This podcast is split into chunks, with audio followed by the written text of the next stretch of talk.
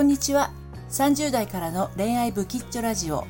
脱妄想瞑想女子のりぴ塾深見のりこです。えー、今日はですね、うんと私、脱妄想瞑想女子のりぴ塾っていうのをやってるんですが、この妄想瞑想女子っていうのはどういう人たちなのかっていうのについてちょっとお話をしたいと思います。妄想するっていうのは、まあ、あの、想像するっていうのに近いと思うんですけれど、まあ、自分の頭の中でいろいろ考えているっていうのはね、誰もがやっていることだと思います。人はあの、1日に6万回思考するというふうにね、言われているぐらい、あの、人間っていろんなことを頭の中で次から次へと考えているものなんですけれど、まあ、自分が今日何をやろうかなとか、あ会社に行ったらこれをやってあれをやってっていうような自分のトゥドゥ的なものはね、あの、そうやって組み立てて仕事の効率良くなったりしますけど、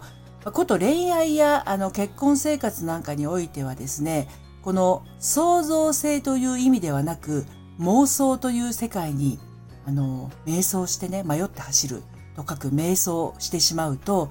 ちょっと結局自分を辛い方向に連れてってしまうという現象が起きます。で、えー、これをね、妄想瞑想女子って言ってるんですけれど、別名ですね、えー、あの、一国浄土、一国道状態とも言ってます。あの、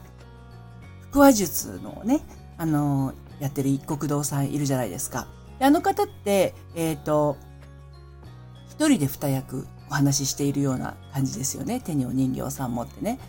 で、あの、妄想瞑想女子のその状態っていうのは、まさにその一国堂さんのね、まあ、腹話術をやっている状態と同じだなって私は思うんです。結局、あの、彼や旦那さんのことを、あの、自分の頭の中で結果を出そうとしている。相手に直接聞くのではなくってね、きっとこうに違いないとか、きっとこう言ったらこう返ってくるだろうとか、あの、きっとこう思っているに違いない、こう言われるに違いない、えっと、分かってもらえないに決まってるとかね。うん、そういったあの自分の中だけで、あの頭の中だけで解決しようとしているっていうのを妄想瞑想女子と言います。これはね、あの、結果として自分を苦しめるだけなので、私のその脱妄想瞑想女子のりぴ塾っていうのに最初いらっしゃる方はね、まあ、大体が人の目が気になるとか、人目が怖いとか、あと、こう思った通りにやりたいんだけれど、なんかこう周りからどんな風に思われるかあの心配だからできないとかね。あの周りがどう思うかっていうのはあなたが100万回考えても答えが出ないことなんですよ。なのであの簡単に言っちゃうと脱毛聡瞑想女子になるための第一歩としてはあの分けるっていうことですよね。自分にどうにかできることなのか自分じゃどうにもできないことなのかっていうあの、ところを分けてあげると、あ、これは私にはどうにもできないことだな、っていうことを切り離していけるんです。どんどんチョキチョキチョキと。で、それを全部が全部自分が何とかしようと、私が何とかしてあげると。あの、きっとこの人はこういうふうに思ってて、この状態だから私が何とかしてあげようっていうようなスタンスになると、あの、的外れな行動に結果としてなっていたりとか、全然あの、相手にとってはありがた迷惑なことになってたりだとか、全然そうじゃないよってね、あの、見当違いなことをやって逆に鬱陶しがられたりとかもうちょっとほっといてくれよみたいな状態になってしまうということが起きます。ですので、あの、まあ、妄想瞑想女子というのはそうやって自分の頭の中だけでこう迷路を作ってね、あの、相手のこと、相手の考えていることまでを面倒を見ようとする人のことなんですけれども、あの、そこから脱出すると、結局ね、人の考えていることを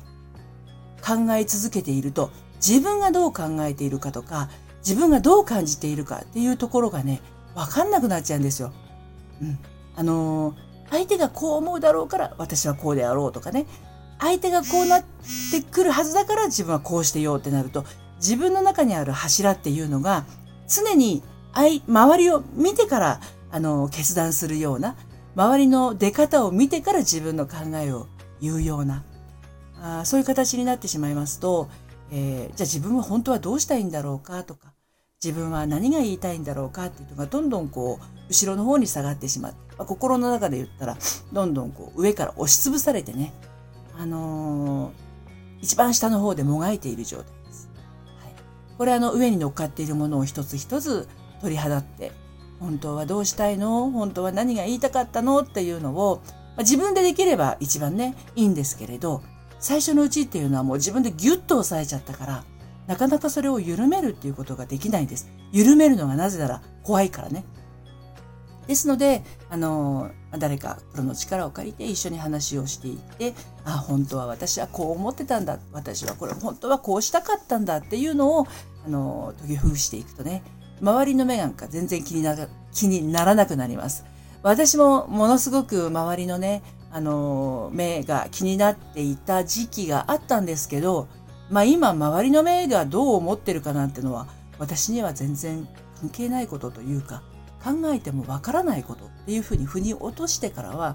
全然なんかこう、関係ないですね。それより自分がどうしたいのか、どう考えているのか、どう感じているのかっていうところを、あの、大事にしてあげるっていうことが、あの、結果として、